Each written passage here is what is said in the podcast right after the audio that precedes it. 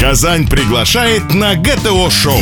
Проведи свой день правильно. Спорт FM Казань 91 и 9.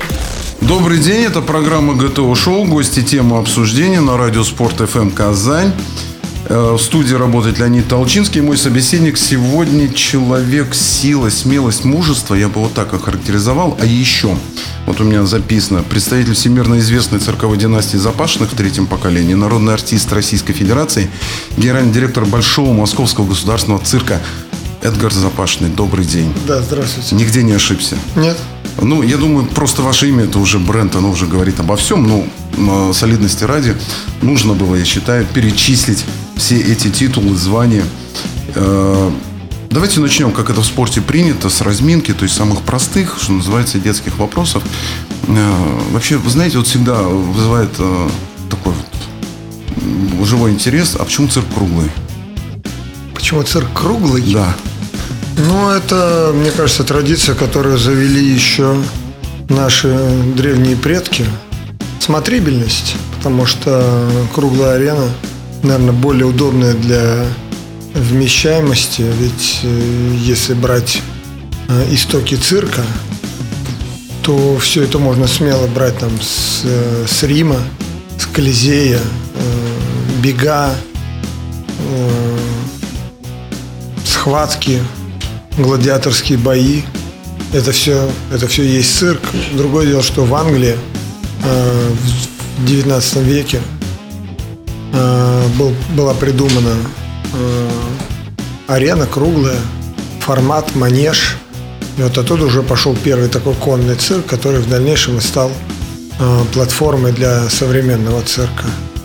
Но формат, подразумевающий под собой работу на круглой э, сцене, он остался, поэтому и зрительный зал идет по кругу так. Ну и еще один такой детский, если позволите, вопрос, но достаточно так интересующий, я думаю, многих. А, как вообще накачать такие мышцы? Такое красивое тело. Спасибо большое. мы радиоспорт. Но я не считаю себя здоровым, потому что мне всю жизнь хотелось быть еще больше, чем я есть. Еще больше. Да, сейчас я вешу 97-98 килограмм, и мне всегда хотелось, чтобы у меня вес был чуть больше 100. Но вот Но ведь речь идет о весе. Мышечная, вообще-то, конечно, да. мышечной. А, но вот зная свою генетику, зная свою э, предрасположенность, я очень легко сбрасываю вес. Просто, просто на ура сбрасываю вес. А вот набрать мне вес всегда тяжело. И вот у меня есть какой-то такой предел до 100 килограмм, который я не могу пока пройти. Но это э, делается путем э, постоянных занятий в спортивном зале. Да, это естественно. действительно генетика или что это? Нет, ну, э, простите, да, что я не ответил более подробно. А, да, я хожу в тренажерный зал, у меня есть персональный тренер, есть человек, который мне э, рекомендует, э, как правильно питаться, но во многом я еще часто консультируюсь с лучшими представителями э, профессии. Вот так вот э, мой очень близкий друг, мистер вселенная по культуризму Алексей Нитисанов, э, чемпион мира по жиму штанги э, Володя Кравцов, рекордсмен, э, там, человек, который поднимает 350 килограмм от груди. Ну вот, э, если я звоню им и ставлю определенную задачу, что парни, там, такая-то мышца, группа отстает или еще что-то, они меня начинают консультировать, рассказывать, предлагать, но при всем при этом я всегда ограничивал их. Я сказал, ребят, никакой химии, никаких стероидов. Э, Спасибо, мне это не интересно, не надо. И не ставлю перед собой задачу там на предельных каких-то возможностях работать. Просто как, как артист должен хорошо выглядеть, должен достойно выглядеть и, а, и выполнять те функции, которые я выполняю. То есть если на на канате, ну, как канатоходец, я иду, и на мне стоят там три, три мои партнерши, то, естественно, основная нагрузка идет на спину, на позвоночник. Значит, надо, чтобы спина была в хорошем тонусе, чтобы мышечный корсет вокруг позвоночника был, был собран правильно. Вот. И здесь э, они мне помогают, очень сильно помогают. Ну и отсюда, наверное, э, классический вопрос тоже, видимо, нередко, который вам задают. Что же все-таки сегодня цирк? И вообще, что такое цирк? Это спорт, это шоу, это искусство или это уже бизнес? Цирк, прежде всего, это синтез нескольких сразу искусств, как раз э, театра, музыки, мюзикла, спорта. Э, ну да, наверное, вот этого, вот этого всего.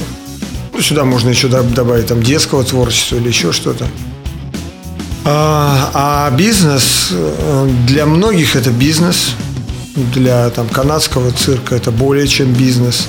Для российского цирка это нечто неопределенное, потому что кто-то а, сторонник того, чтобы мы сидели на бюджетной игле, а кто-то, как ваш собеседник, я, сторонник того, чтобы цирк а, имел возможности сам зарабатывать, потому что просить деньги у государства – это старинная русская традиция, а, которая не всегда соблюдается, и всегда это очень тяжело. Поэтому мы с братом стараемся выстроить наше шоу так, чтобы у нас получался бизнес на этих шоу, и благодаря вот этому удачному бизнесу мы можем дальше идти и строить новые шоу. Вот э, некоторое время не покидает мысль о развитии или помогите разобраться с этими терзаниями и сомнениями. Есть ощущение, что золотой век советского цирка как-то прошел. Вот с чем это связано? С тем, что власти перестали любить цирк, как это было, ну, скажем, во времена Брежнева. Потому что денег не хватает, свежей крови не хватает в цирке, режиссеров, менеджеров очень сильных, э, типа вас не хватает. Вот что происходит? Почему нет того вот а, супер цирка, который, ну, а может быть детство просто всегда все кажется супер, Нет, оно прошло. Вы абсолютно правы. Э, советский цирк, э, в отличие от нынешнего состояния, имел более сильные позиции. И здесь, наверное, совокупность причин. Первое, не только э, развал страны и отсутствие заинтересованности государства как такового, то, что государство развалилось, но и наверное, развитие общемировой индустрии э, развлечения, потому что если цирк э, в советское время это было э, две конкурирующие структуры кино и цирк, и Ленин еще говорил, что важнейшим является для нас всех кино и цирк, угу. то э, в дальнейшем очень сильно шагнул э, театр, э, очень сильно шагнули другие индустрии развлечения, появились там боулинг-клубы, бильярдные клубы, э, всякие там казино, э, кинотеатры вышли на совершенно другой э, уровень, там поставляется гораздо больше продукции, парки, парки развлечения, там, и альтернатив у людей появилось очень много. Кругозор людей очень сильно расширился благодаря интернету. То есть, если раньше пишут там э, впервые в цирке и только у нас бородатая женщина. И вот люди идут посмотреть бородатую женщину. То сейчас эта бородатая женщина выигрывает Евровидение, и это уже норма. И здесь бородатые женщины уже никто никого удивлять не собирается, уже трендом э, становится. Вот, поэтому э, цирк изменился, условия, условия для цирка изменились, но, как показывает практика э, мировая, например, тот же Копперфильд, а для меня он более чем цирковой артист, показывает, что на отдельной индустрии цирковой, такой да, как фокус и иллюзия, можно не только э, сделать себе гигантское имя, можно и зарабатывать гигантские деньги. Можно быть действительно э, сегодня человеком, примером для многих других. И это говорит о том, что нам нельзя э, теперь ностальгировать, что вот в советское время на нас обращали внимание государство. Надо самим продолжать двигаться. Есть, есть абсолютно непонятные э, вещи мне. Ну, например, вот сейчас Республика Татарстан очень сильно развивается и очень много пропагандируют себя в мире, а искусством как цирком как искусством не пользуются вообще. Вот сейчас э, сразу после рекламы мы продолжим эту тему. Оставайтесь с нами. ГТО-шоу. Самое важное и интересное на Спорт-ФМ. Казань начинает ГТО-шоу на Спорт-ФМ 91,9. Мы продолжаем. Э, В студии ГТО-шоу Эдгар Запашный. И э, в предыдущей части нашей программы мы начали говорить о проблемах э, современного цирка в сравнении с тем, что был, например, в советские годы, в советский период.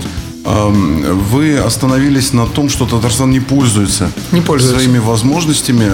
Вот что вы имеете в виду? А вот смотрите, эм,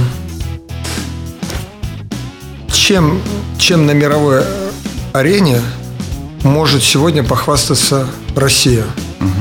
Что на постоянной основе мы можем показывать, э, чтобы это пользовалось успехом в мире? Я, мне кажется, одной руки мне хватит. Это спорт, это балет и цирк.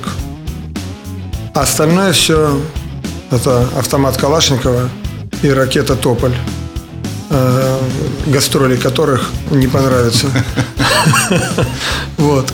То есть это, э, это три вида, которые я сейчас перечислил, которые имеют международный статус. И поехав сегодня в Африку, э, Китай или в Америку, любая публика не требует перевода спорта, балета и цирка. И в советское время это очень четко понимали. И железный занавес как раз и про- прорывали как искусством. э, Это э, цирк и балет. Так вот сегодня, например, если бы Республика Татарстан э, взяла бы на себя некие обязательства по созданию хорошего национального татарского цирков- циркового коллектива, то в мире это могло бы сильно пользоваться успехом. А, Потому что цирк как индустрия развлечений в мире гораздо популярнее, чем у нас даже в стране.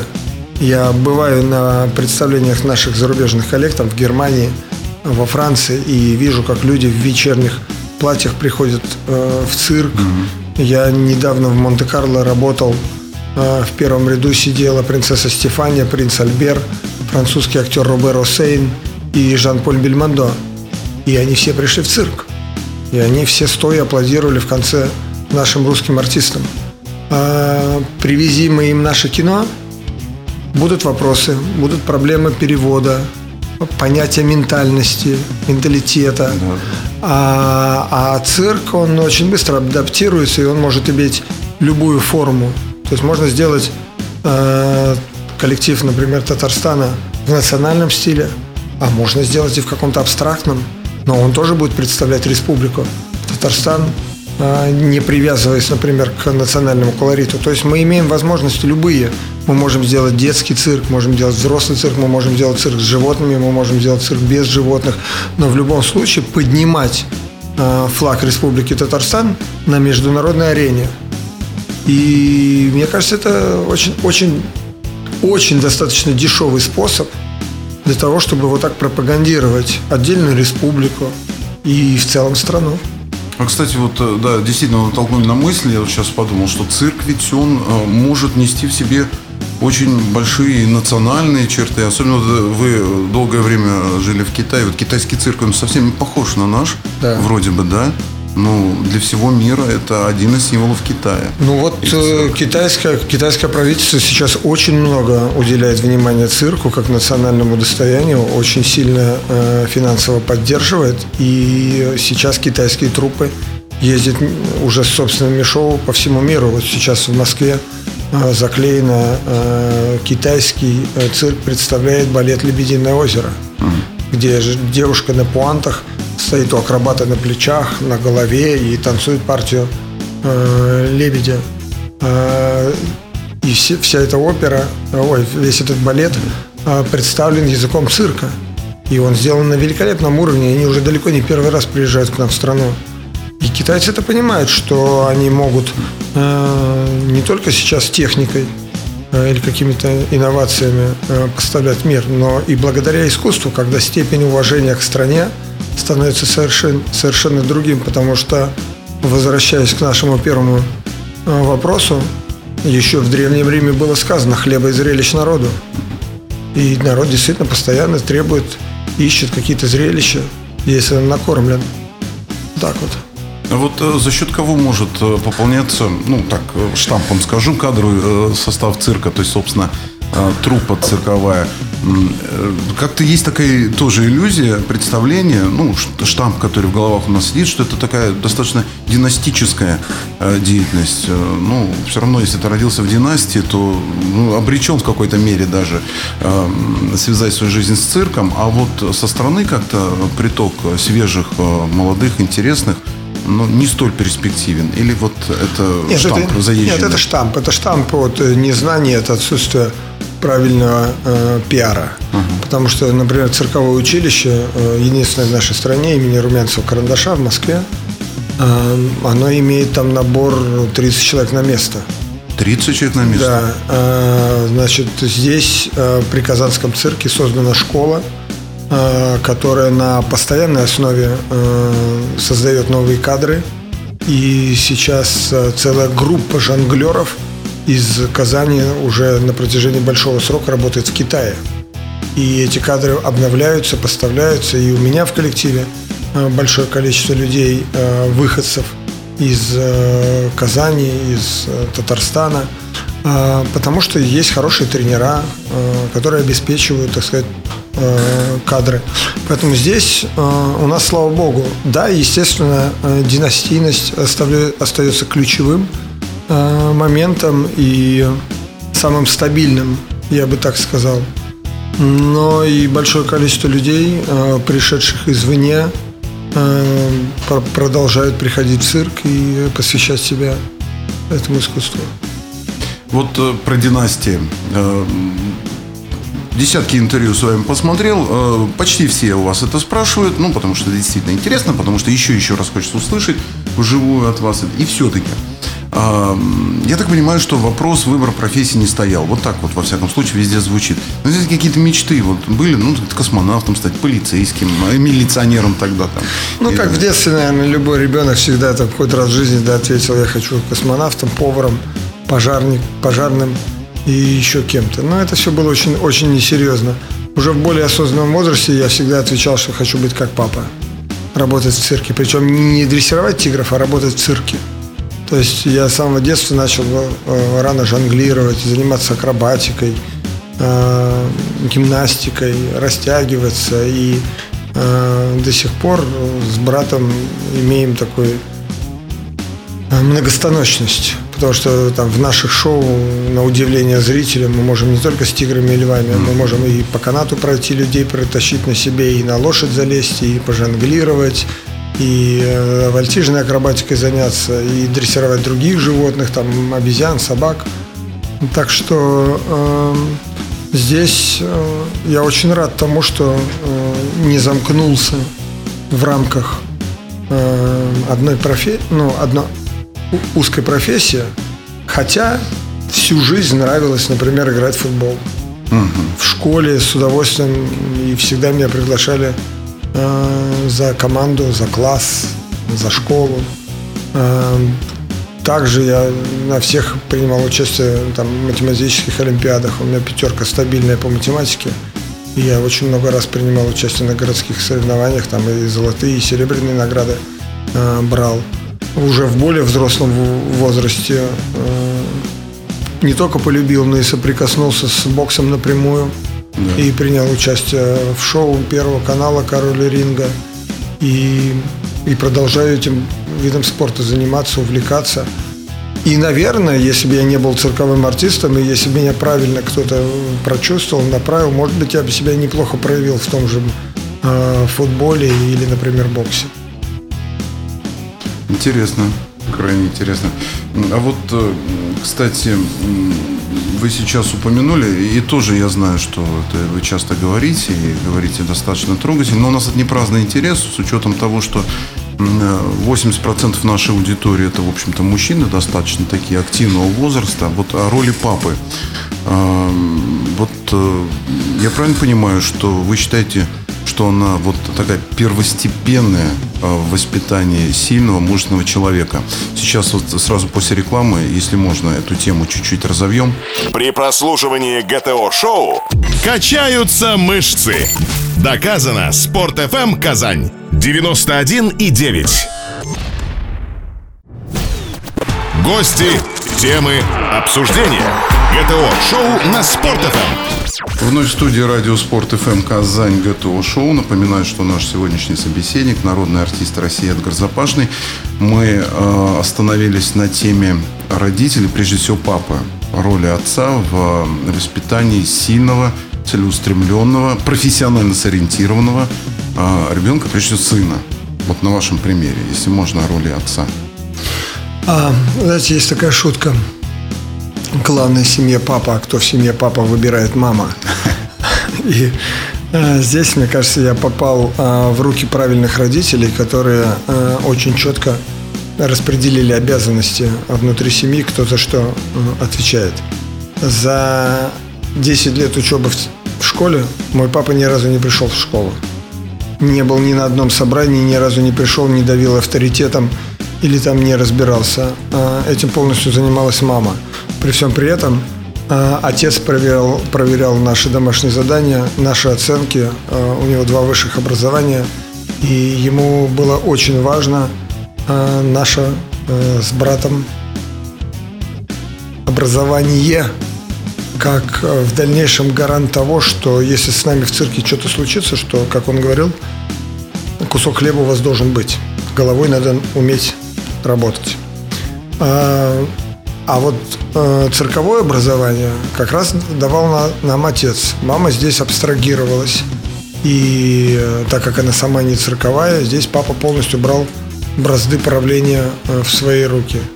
То есть, э, где надо надавить, где надо заставить, где надо похвалить. Здесь папа полностью нас э, контролировал, если сам с чем-то не справлялся, нанимал нам тренеров, но и при всем при этом параллельно вкладывал нам что-то и другое в руки. Мы ходили на классы по фортепиано, по mm-hmm. пению, по рисованию, а, по танцам, а, чтобы немножко разнообразить э, свое видение раз, чтобы немножко а, быть э, разносторонними он где-то смотрел, в чем мы еще можем быть талантливые, там, танцы, пение или еще что-то, игра на фортепиано. Вот. Э, оказались во всем бездарные, кроме цирка. Вот. И э, как раз я сторонник того, что э, если в семье растут мальчики, то папа, наверное, должен следить за их характерами, за их становлением. Если в семье растут девочки, то, наверное, в большей степени мама должна э, как-то правильно, правильно воспитывать, чтобы не, полу, не получились мужеподобные какие-то э, девчонки. То есть э, обязанности надо, надо разбрасывать между родителями. И мне повезло. Я жил, наверное, в идеальной семье. Э, в которой родители э, не пытались спорить между друг другом, кто чем будет заниматься. Как-то они очень хорошо и правильно поняли. Эм, я не знаю, как было бы по-другому. Э, например, если бы один из нас был не сыном, а дочкой, как бы обязанности раскидывались. Но как воспитать двух мальчиков, я знаю. Вот сейчас у меня две девочки. Я растерян, как папа, потому что всю жизнь готовил себя что я буду примерно по той же схеме, как меня воспитывали, воспитывать своих сыновей. А сейчас две девочки. Эти, эти ключи, а, которым пользовался наш отец с мамой, они не работают для девочек. Здесь капризные принцессы, а в большей степени надо уговаривать, а в меньше вот такого какого-то давления, ну, назовем это даже насилием. Потому что что, пацану дал подзатыльник, и он все понял – а с девочкой так нельзя. И вот тут начинаешь ковыряться. Или я своей бывшей девушке, их маме, говорю, так, все, давай, вот здесь вот ты сама. Вот она сидит там, не встает, что-то плачет там себе в юбку. Вот иди давай ты сама и разбирайся, в чем там проблема. Спасибо, спасибо, достаточно интересно и есть над чем подумать. А, еще один аспект, который вы тоже уже задели, э, так, э, отвечая на один из предыдущих вопросов, связан с кино. Когда мы говорили о том, что вот кино у нас не очень презентабельно а, на мировой арене. а вот э, советское кино, да вообще не советское, вообще искусство э, прошлых лет, начиная еще со времен, наверное, там, Кальмана, э, советский кинематограф, очень много фильмов, э, всевозможных творческих э, начинаний посвящали цирку. Вот у вас есть какой-нибудь любимый фильм о цирке? Фильм, оперетта, не знаю, спектакль? Вообще очень многогранно. Такое ощущение, что про цирк как-то вот считали должным обязательно снять фильм, ну, написать книгу, оперетту написать. Самым большим, ну, во-первых, это все шло от популярности. Цирк, да, если да, конечно. пользовался бешеной популярностью в советское время, естественно, и время, и внимание уделяли мультики, значки, открытки, э, большое количество цирковых звезд, Олег Попов, Юрий Никулин, Леонид Янгибаров – там Эмиль Кио, mm-hmm. и этот список можно еще очень долго продолжать.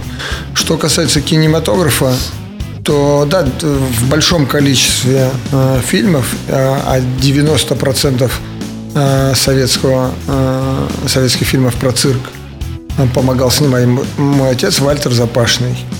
Э, и в его карьере было два упущения, куда его не приглашали, а пригласили в результате других дрессировщиков – и эти фильмы являются сегодня самыми популярными. Это «Полосатый рейс» mm. и «Приключения итальянцев в России».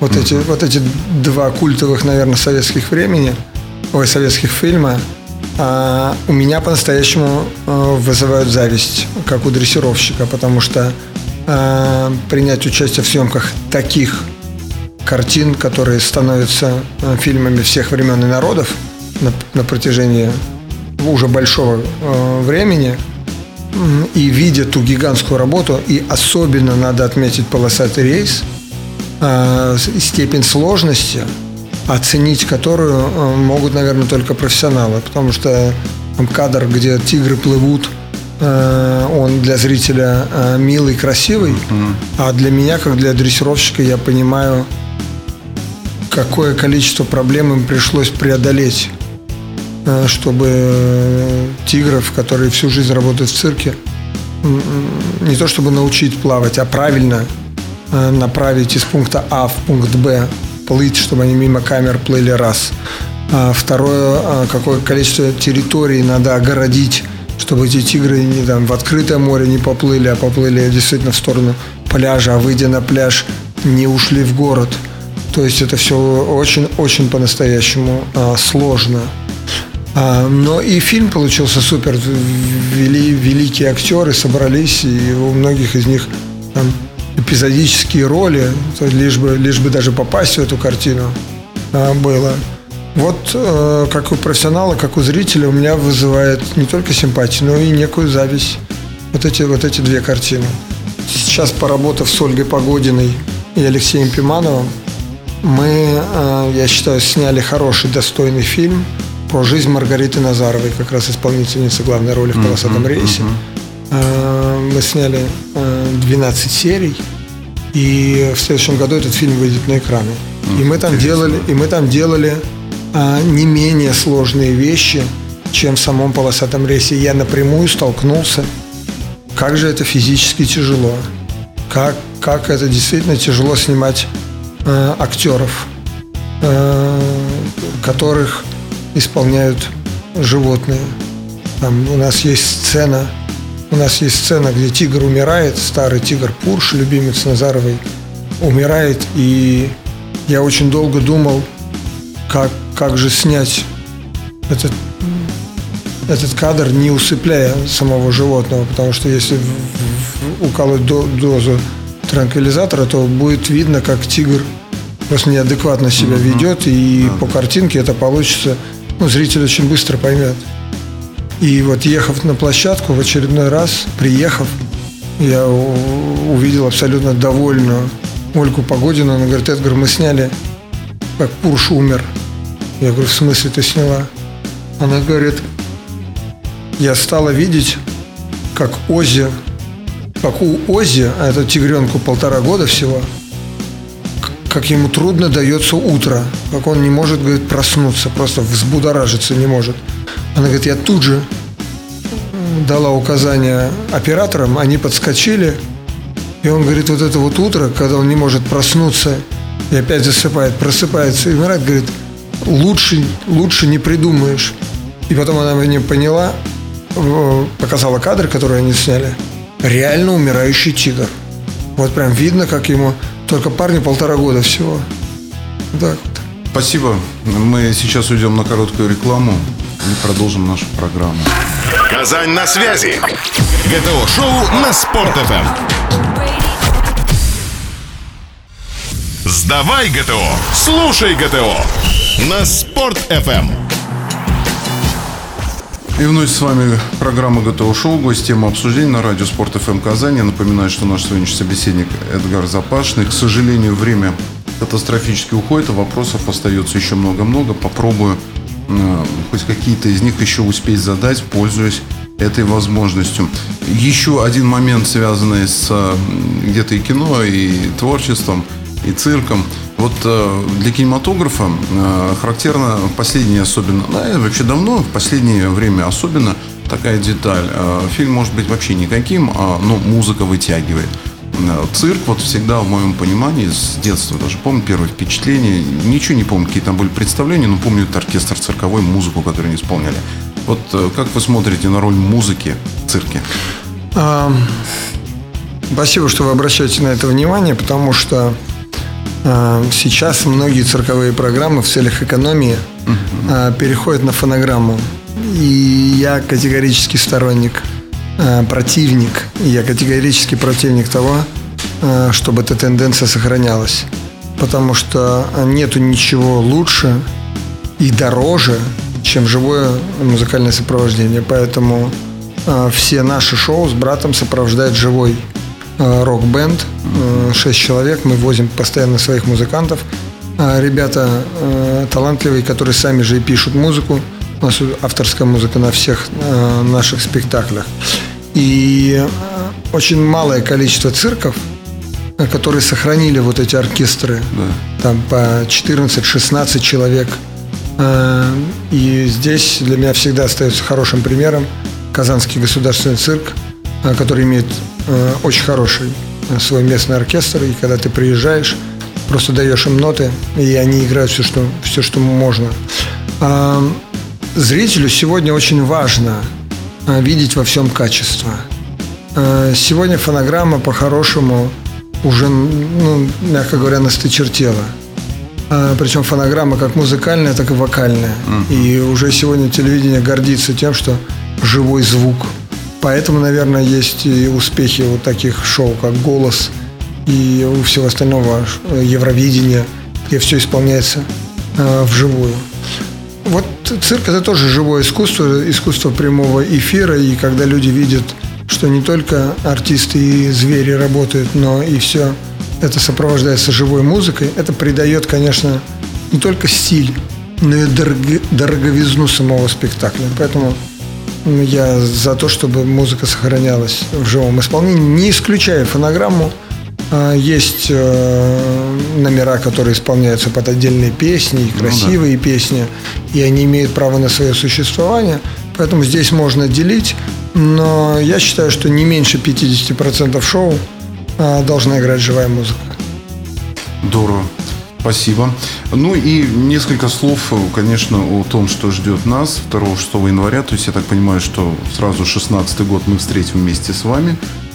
Шоу-программа «Конструктор». Если можно о ней что бы вы могли сказать? Я сразу хочу предупредить, что это шоу, в котором э, меня с братом не будет. Вот так. Да, и я не хочу ни в коем случае а, обманывать публику.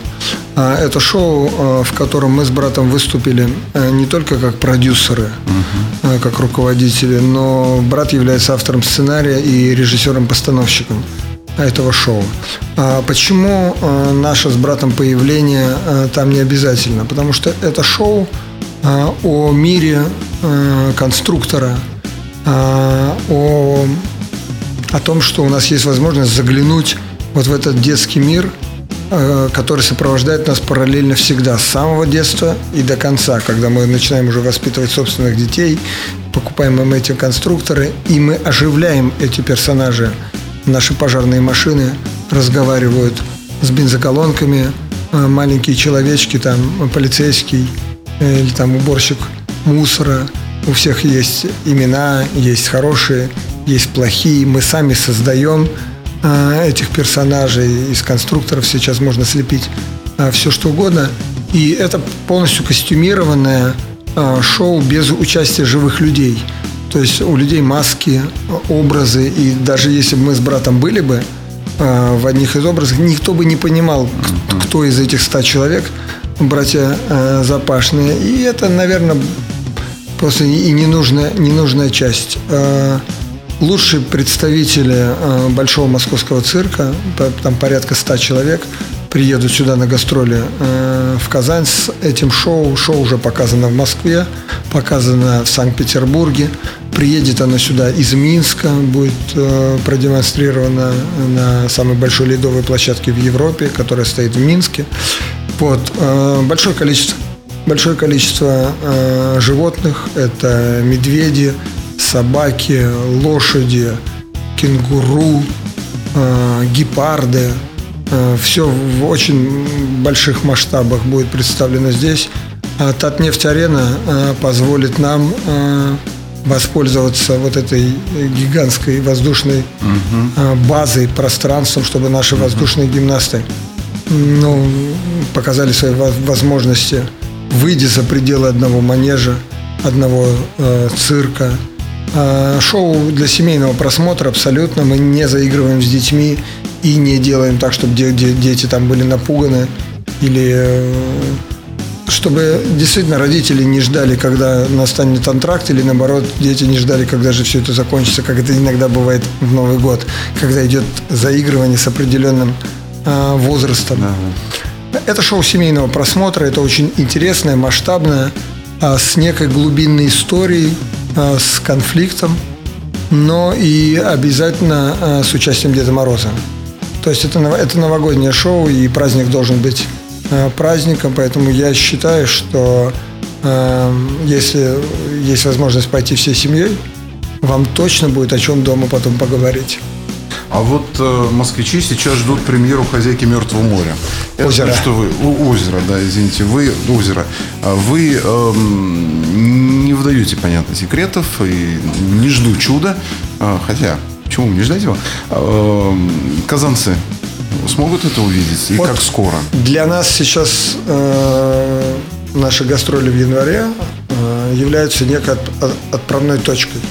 Если э, эти гастроли пройдут с хорошим успехом, и мы сможем убедить зрителя, что цирк может быть другим, не только э, на одном манеже, но и на нескольких площадках параллельно, что э, глобальность цирка может понравиться, то я считаю, что Казань для нас станет следующим городом, куда мы на постоянной основе будем привозить э, наши, но, наши другие шоу, как с участием братьев Запашных, так и без участия их, потому что на сегодняшний момент у нас есть готовых четыре проекта, а, которые уже а, показали себя а, в Минске, Москве, Санкт-Петербурге, Риге. И сейчас у нас планируются гастроли в Финляндии, в Дубае, в Китае, в Японии. И Казань тоже должен стать вот этим городом, куда мы постоянно будем привозить новые и очень масштабные дорогие постановки. А, в конструктор вложено а, порядка 5 миллионов долларов, то есть это, это дорогое по-настоящему шоу во всех показателях. Но и, я повторюсь, у нас есть еще 4 шоу, абсолютно не похожие друг на друга, совершенно разные по энергетике, по своей составляющей, по драматургии. И, наверное, было бы правильно там раз в год – привозить какое-то новое шоу сюда. Ну и в завершении, наверное, э, в завершении нашего сегодняшнего разговора, но в продолжении того, о чем мы сейчас говорили, вот о многообразии шоу, предложений, возможностей, э, вопрос с верой и надеждой в наш цирк и в вас лично. Э, почему и что нужно сделать, чтобы наши соотечественники, наши люди все-таки наш цирк знали ничуть не меньше, любили и гордились им, чем Дюсалеем. Ну почему Дюсалей а, на каждом углу звучит с таким вот, восторгом? Хотя хороший цирк, конечно. Вы знаете этот анекдот, когда крыса с хомяком разговаривает? Нет? Нет? А, крыса сидит такая грустная и говорит, хомяк, расскажи мне, пожалуйста, вот ты грызун и я грызун. Вот за мной там бегают все, пытаются меня убить, уничтожить, травят меня везде. А ты сидишь в аквариуме довольный, тебя все кормят, продают, женщинам на руках тебя таскают. Почему? Хомяк говорит, неправильный пиар. И вот это, наверное, основная задача сегодня российского цирка – выйти из тени стереотипов и показать, что наши возможности ничуть не меньше, чем канадского, американского, немецкого цирка, что мы действительно в нашей стране можем гордиться не только автоматом Калашникова, а у нас есть э, ряд э, замечательных, талантливых людей, которые могут делать э, шоу. И, наверное, братья Запашные сегодня со своими вот такими проектами могут быть неким, неким примером для того, чтобы люди поверили сами в себя. Надо просто верить, делать э, и перестать кивать туда за границу и говорить, что они нам помогут, у них там лучше. Не у них там лучше. Мы способны на лучше. Спасибо вам за вашу силу, последовательность, удачи. Мы вот точно в вас верим. Я Спасибо надеюсь, вам. что никакой пиар не помешает вам в дальнейшем творить чудеса, успехи, конструировать новый, поистине популярный и любимый всеми российский цирк. Спасибо вам большое за этот разговор. ГТО-шоу. Только для казанцев. На Спорт-ФМ. 91,9.